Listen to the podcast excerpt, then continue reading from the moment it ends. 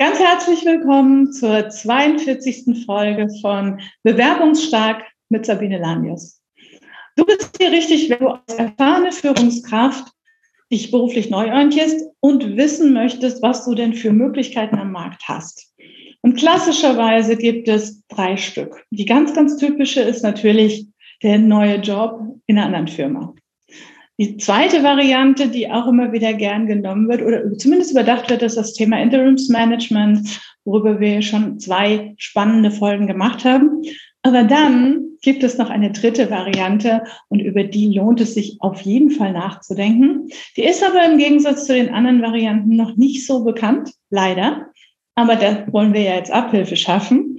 Und zwar ist es das Thema Franchise. Und zu diesem spannenden Thema habe ich einen sehr kompetenten Gast, der sich seit Jahren, fast schon Jahrzehnten damit beschäftigt. Und zwar ist das der geschäftsführende Gesellschafter des Institute of Entrepreneurship, Dr. Johannes Jugendblut. Herzlich willkommen, Johannes. Schön, dass du da bist. Vielen Dank, Sabine, für die Einladung und ich freue mich auf unseren Austausch. Ich freue mich auch, du frisch und energiegeladen aus dem Urlaub. Ähm, lass uns über Franchise reden. Ich habe das ja schon wirklich das Glück gehabt, Franchise schon vor Jahrzehnten kennenzulernen. Nämlich in meiner ersten Karriere, als ich noch bei der Messe Frankfurt Messeplatz Marketing gemacht habe. Und da war meine erste Messe auf dem Messeplatz Frankfurt die Franchise. Ich hatte damals wirklich keine große Vorstellung davon und war sehr überrascht zu lernen, wie breit das Angebot an Branchen und Möglichkeiten war. Und wahrscheinlich ist es heute noch viel größer. Darüber kannst du gerne nachher erzählen. Aber starte doch mal damit, uns einen kurzen Einblick zu geben. Was genau ist denn Franchise? Gut, vielen Dank, Sabine.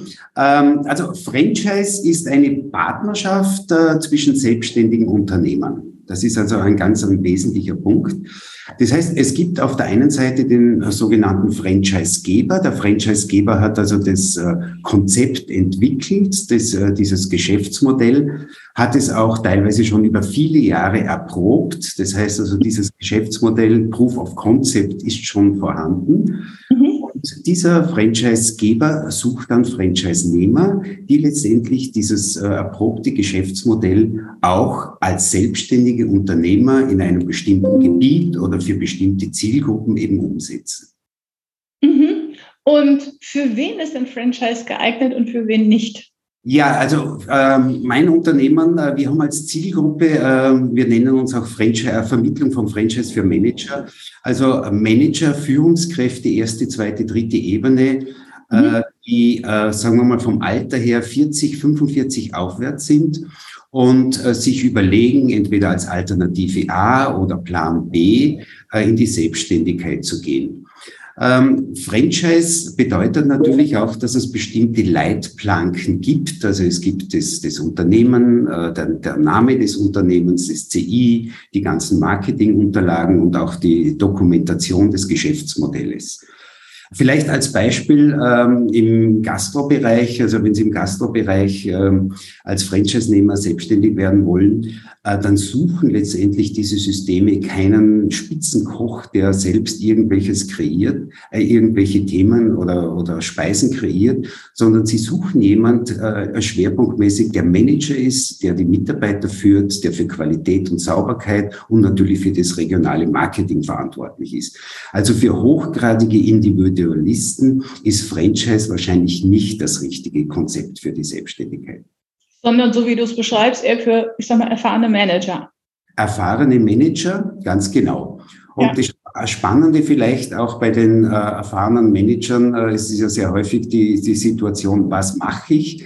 in der Zukunft. Und äh, wir haben also in den letzten Jahren schon sehr, sehr viele Menschen in die Selbstständigkeit begleiten dürfen. Und ich kann sagen, dass über 80 Prozent unserer Kundinnen und Kunden, äh, wenn sie sich für ein Franchise-Konzept entschieden haben, nicht in der Branche, wo sie bisher beruflich tätig waren, im Franchise, äh, für ein Franchise-System entschieden haben, sondern ganz was anderes gemacht haben. Also ein Beispiel vor, vor nicht allzu langer Zeit ein CFO ähm, in einem 800 Mann äh, Frau äh, äh, Maschinenbauunternehmen hatte mhm. Große Affinität zu Tee.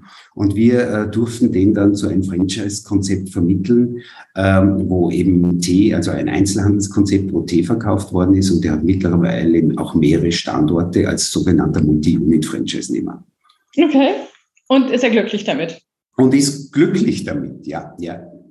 Ja, vielleicht eine Sabine, äh, was ganz interessant ist, also viele Menschen kennen ja Franchise von Gastronomie oder eben wie das Beispiel äh, vom Einzelhandel. Äh, tatsächlich ist es so, dass also 44 Prozent aller Franchise-Systeme in Deutschland äh, Dienstleistungssysteme sind. Also das äh, schwerpunktmäßig, also im Beratungs-, Coaching-, Trainingsbereich und so weiter. Und mhm. in der Gastronomie eigentlich nur 30 Prozent und im Handel nur 19 Prozent. Und der Rest, also das sind nur 7 Prozent, die verteilen sich dann auf Handwerk, Bau und Sanierung. Also wirklich eine breite Palette. Ja. Eine Frage, Johannes. Ähm, woran erkenne ich denn, welches Franchise-System zu mir passt und worauf muss ich achten, wenn ich mir einen Franchise, wenn ich mir Geber suche? Ja, also äh, was ganz wesentlich ist, es gibt den, den Deutsch, in, in, in Deutschland den Deutschen Franchise-Verband. Genau. Ähm, es ist also durchaus äh, wichtig auch zu beachten, ist dieses Konzept beim Deutschen Franchise-Verband gelistet. Ähm, um Mitglied beim Deutschen Franchise-Verband zu sein, äh, braucht das Franchise-System eine Zertifizierung wo also doch sehr genau auch, äh, ähm, auch äh, überprüft wird, ob sozusagen die Rahmenbedingungen oder die Grundbedingungen auch von klassischen Franchise-Systemen auch äh, erfüllt werden. Also das ist sicherlich ein ganz ein wesentlicher Punkt. Mhm. Und der zweite Punkt ist, äh, es gibt äh, das Thema Proof of Concept. Das heißt, ist das ein komplett neues äh, System, das äh, noch keine Erfahrung hat und noch keine, äh, keine Franchise-Nehmer hat? Oder ist es ein Konzept, das über viele Jahre schon in Deutschland tätig ist und letztendlich auch erfolgreich?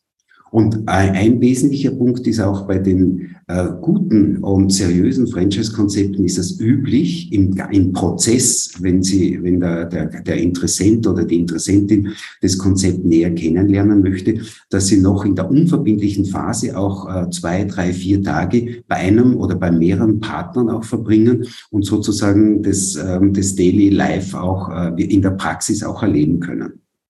Ja, ich möchte sogar noch einen Schritt weiter nach vorne gehen, so wie ich das kennengelernt habe.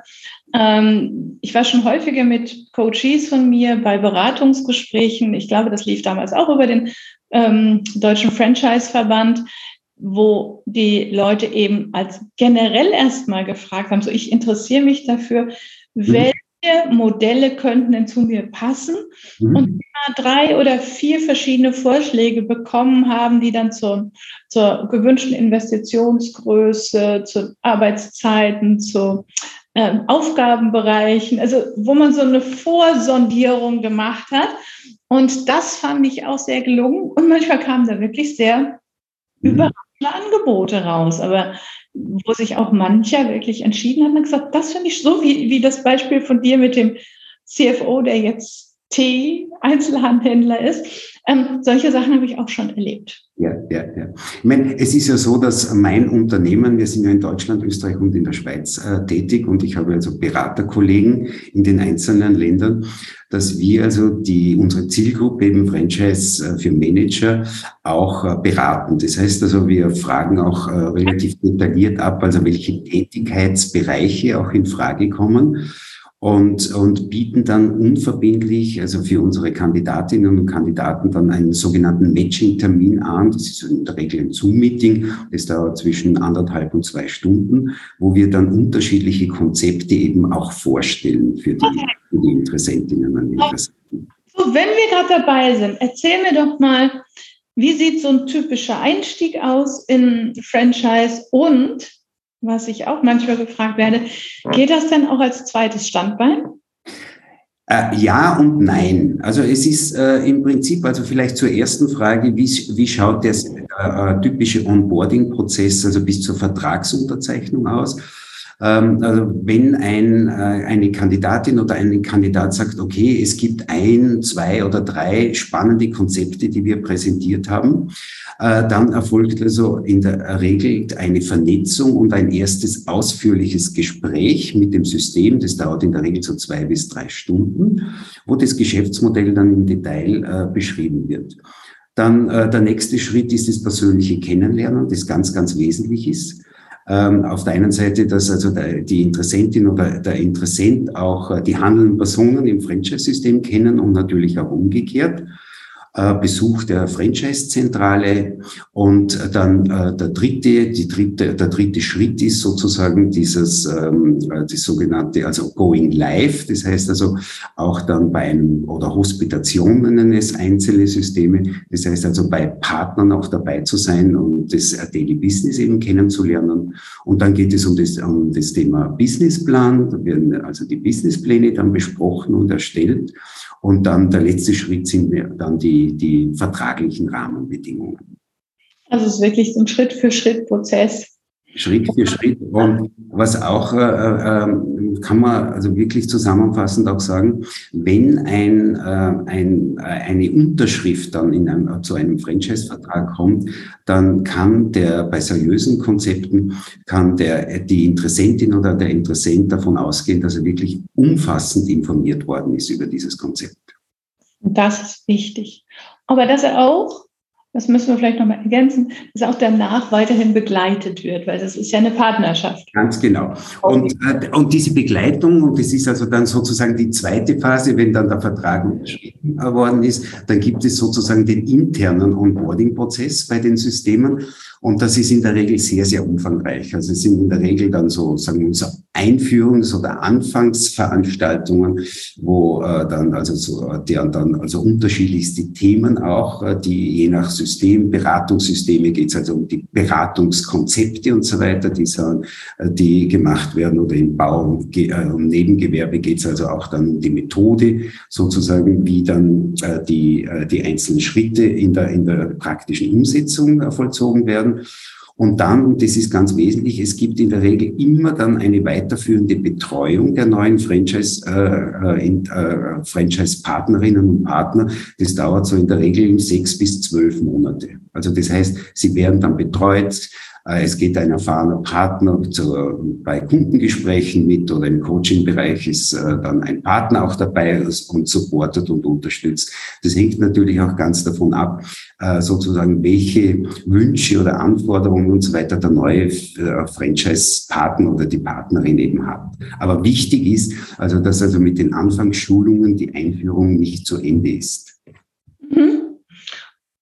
Und eine letzte Frage noch an dich und die mhm durchaus interessant ist, ist, welche Investition ist denn nötig, um in ein Franchise-Konzept einzusteigen? Ja, danke Sabine, das ist ein ganz wesentlicher Punkt. Und zwar, es ist bei allen Franchise-Systemen üblich, dass es eine sogenannte Eintrittsgebühr oder Einmalgebühr gibt. Ähm, diese Eintrittsgebühr oder Einmalgebühr umfasst letztendlich das Geschäftsmodell. Also man kauft sich sozusagen in das Geschäftskonzept ein und, erhält, und erhält da äh, alle Unterlagen, die notwendig sind, äh, sei es jetzt im Marketingbereich, sei es vertragliche Unterlagen, was auch immer. Ähm, sie sind auch dann natürlich äh, mit, der, mit der dementsprechenden Webseite verlinkt und ähm, also es ist sicher ein sehr umfassender Bereich äh, oder ein umfassendes Paket, das Sie in der Regel bekommen. Dann gibt es einen zweiten Bereich, das sogenannte die Trainingsgebühr. Äh, die Trainingsgebühr umfasst eben diese Anfangstrainings und natürlich die weiterführende Begleitung oder das Mentoring, wie Sie immer das nennen wollen. Und dann gibt es bei Franchise äh, die laufenden Gebühren. Laufende Gebühren sind grundsätzlich immer abhängig vom Nettoumsatz, der gemacht wird. Und, äh, und dann gibt es sogenannte Werbegebühren oder Werbebeiträge, äh, die auch ebenfalls äh, abhängig sind vom Nettoumsatz. Und dann gibt es noch einzelne Systeme, die dann noch sogenannte Technologiegebühren verrechnen. Das sind so im Schnitt 100 Euro im, äh, im Monat, wo also Office 365 und verschiedene Datenbanklizenzen äh, da inbegriffen sind. Also. Eintrittsgebühr, Trainingsgebühr, laufende Gebühr, Werbegebühr und dann eben die Technologiegebühr. Kannst du da so mal Spielräume nennen?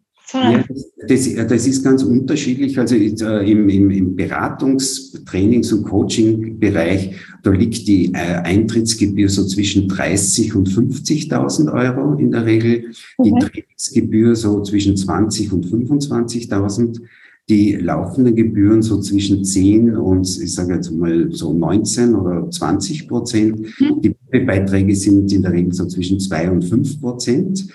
Ähm, wobei äh, ich immer empfehle, äh, die, die, die Höhe der, der Prozentsätze und so weiter nicht so im Hauptfokus äh, zu haben, sondern am Ende des Tages ist es natürlich wichtig, was unter dem Strich als Gewinn für die, äh, für die Franchise-Nehmerinnen und Franchise-Nehmer heraussieht.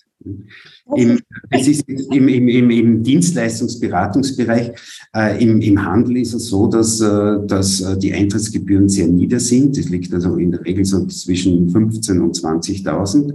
Mhm. Ähm, und dann die laufenden Gebühren, entweder auch vom Umsatz, aber sehr häufig ist es schon im Einkauf der Produkte enthalten. Also das heißt, es gibt dann keine laufenden Gebühren, aber natürlich indirekt ist es also im Einkauf drinnen. Mhm. Werbegebühren auch.